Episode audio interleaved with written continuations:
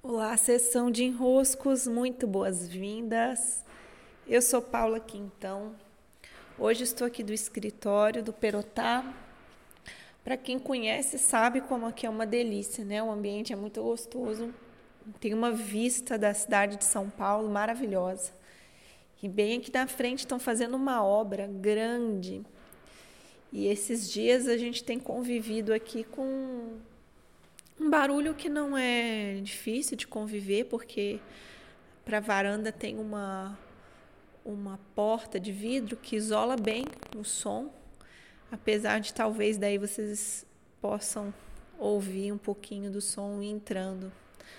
Mas tem me tocado muito o movimento da construção aqui na frente. É, tanto na mentoria em grupo como no Conexão também, a gente tem se apropriado muito desses símbolos e hoje eu gostaria de explorar um pouco é, esse nosso estado constante de estarmos em construção. Esse estado em que é a própria condição da vida, é a condição da existência, nos construirmos. A vida é esse movimento em que os passos vão se somando e trazendo para o momento agora um resultado. O agora é sempre um resultado de um caminho feito. E existe uma lei, a lei do pertencimento, dentro das três leis sistêmicas, a primeira delas é a do pertencimento, que diz o seguinte: que tudo aquilo que pertence não pode ser excluído, e quando nós vivemos algo, né, um passo dado no nosso caminho, esse passo não pode ser excluído. Porque uma vez excluindo esse passo, nós não temos condições mais de garantir o passo do agora. É muito parecido com o que acontece naquele filme Efeito Borboleta, né? Eu gosto muito daquele filme, mas mais do que aquele filme, eu gosto mesmo é do Questão de Tempo é dos mesmos criadores de Simplesmente Amor, que é outro filme que eu acho uma lindeza. Nesse questão de tempo, é, o personagem tem a capacidade de voltar no passado, caso ele queira, em algo que ele viveu, e ajustar alguma postura, alguma atitude que ele teve. E aí toda a história muda a partir dali, né? É muito lindo esse filme, é um dos meus preferidos. Esses passos dados nos trazem até aqui. O equívoco, muitas vezes, que nós cometemos é olhar para esse nosso caminho, a partir do dia de hoje, olhar para trás e falar assim: sabe, tem uns passos aqui que eu gostaria de não ter dado. Tem algumas escolhas que eu gostaria de não ter feito.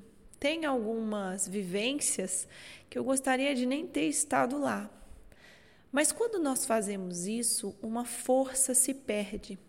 É como olhar para o agora e dizer também que ele não é tão bom. Porque como pode o agora, você estar satisfeito com o agora, estar aqui agora e não honrar os passos todos que te trouxeram até aqui? É muito comum às vezes fazermos isso nos relacionamentos, é, olharmos para o relacionamento que nós temos agora e falar: nossa, esse aqui, que bom que eu tenho esse aqui, né? Os outros foram desnecessários. É, que grande.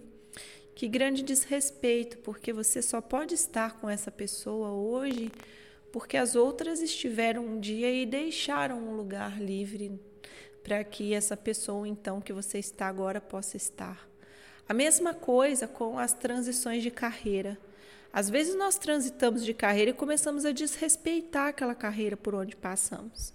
E aí a gente diz: ai, ah, não, nossa, não aguento nem ver. Tem muita gente que tem ojeriza o mundo corporativo, né? Nossa, não aguento nem ver o mundo corporativo.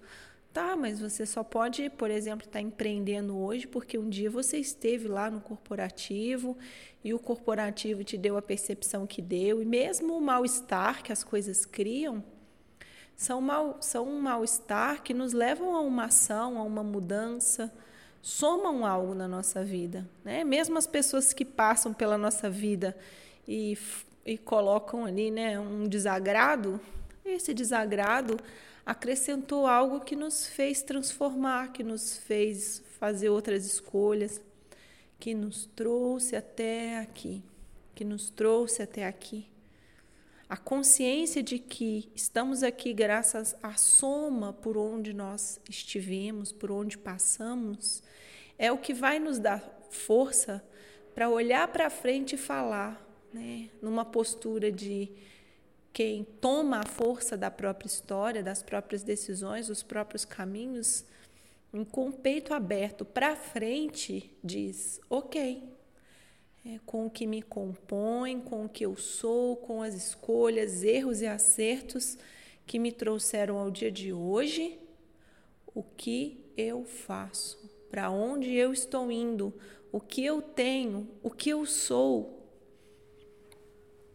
E aí nós podemos tomar essa força, e aí nós podemos olhar para frente num lugar de mais integridade. Porque de onde viria a integridade se não do fato de você olhar toda a sua história e ela por inteiro ser trazida tal como ela foi para dentro de você? É bonito quando nós podemos fazer isso e é muito bonito quando nós nos apropriamos da força da história que nos trouxe até aqui. Não para os outros verem, não para a gente ter que contar, não para a gente ter que fazer um storytelling completo, né? mas que eu mesma possa ver que essa história é a minha, né? essa história é a minha. Ontem eu assisti um filme, nem foi tão, não, não me tocou tanto, mas houve uma cena em que a repórter perguntava ao pianista qual, como seria a vida dele se ele não tivesse sido um pianista. Sabe, essas perguntas elas são tão idiotas, né? Como seria a sua vida se você não tivesse sido mãe da Clara? Como seria a sua vida se você não tivesse subido o Monte Roraima? Como seria a sua vida se você não tivesse vindo para São Paulo?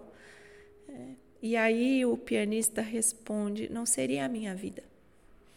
Não seria a minha vida. Não existe esse si. Esse si nos enfraquece. Esse si é horrível, ele nos enfraquece. Como seria a minha vida se eu não tivesse vindo para. Não sei, meu filho, essa vida não existe. Essa vida nunca existiu.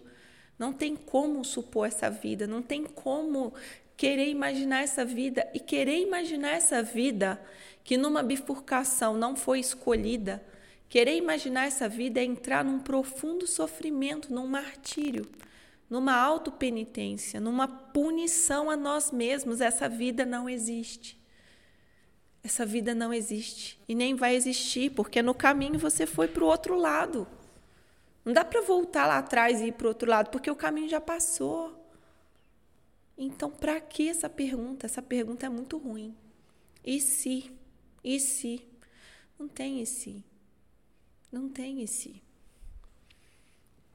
Tem o que foi e tudo o que está contido, as riquezas todas infinitas que estão contidas dentro do que foi. Riquezas que muitas vezes nos escapam aos olhos. Riquezas que nós não percebemos e por isso seguimos nos arrependendo do caminho. Por isso seguimos acreditando que em alguns momentos do, do caminho nós perdemos. Não existe isso de a vida provocar perdas.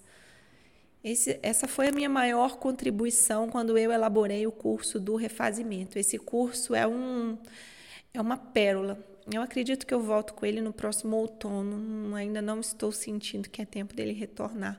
Mas ele ficou muito bom. Por quê? Porque não há perda. Não há perda. A vida não promove perda. Todo lugar onde parece haver uma perda, na verdade, é uma chave, uma grande chave para você ter depois recebido grandes ganhos graças àquilo que parece uma perda. Então, que lindo, que lindo o caminho que nós trilhamos e que lindo quando nós nos apropriamos da força da história tal como ela foi, tal como ela é. E podemos mergulhar nas nuances de tudo o que ela é, porque são nuances infinitas, de riquezas infinitas. Quem tem olhos para ver, veja. É isso. Grande abraço. Até, até. Eu sou Paula Quintão. Sempre uma alegria ter sua presença por aqui.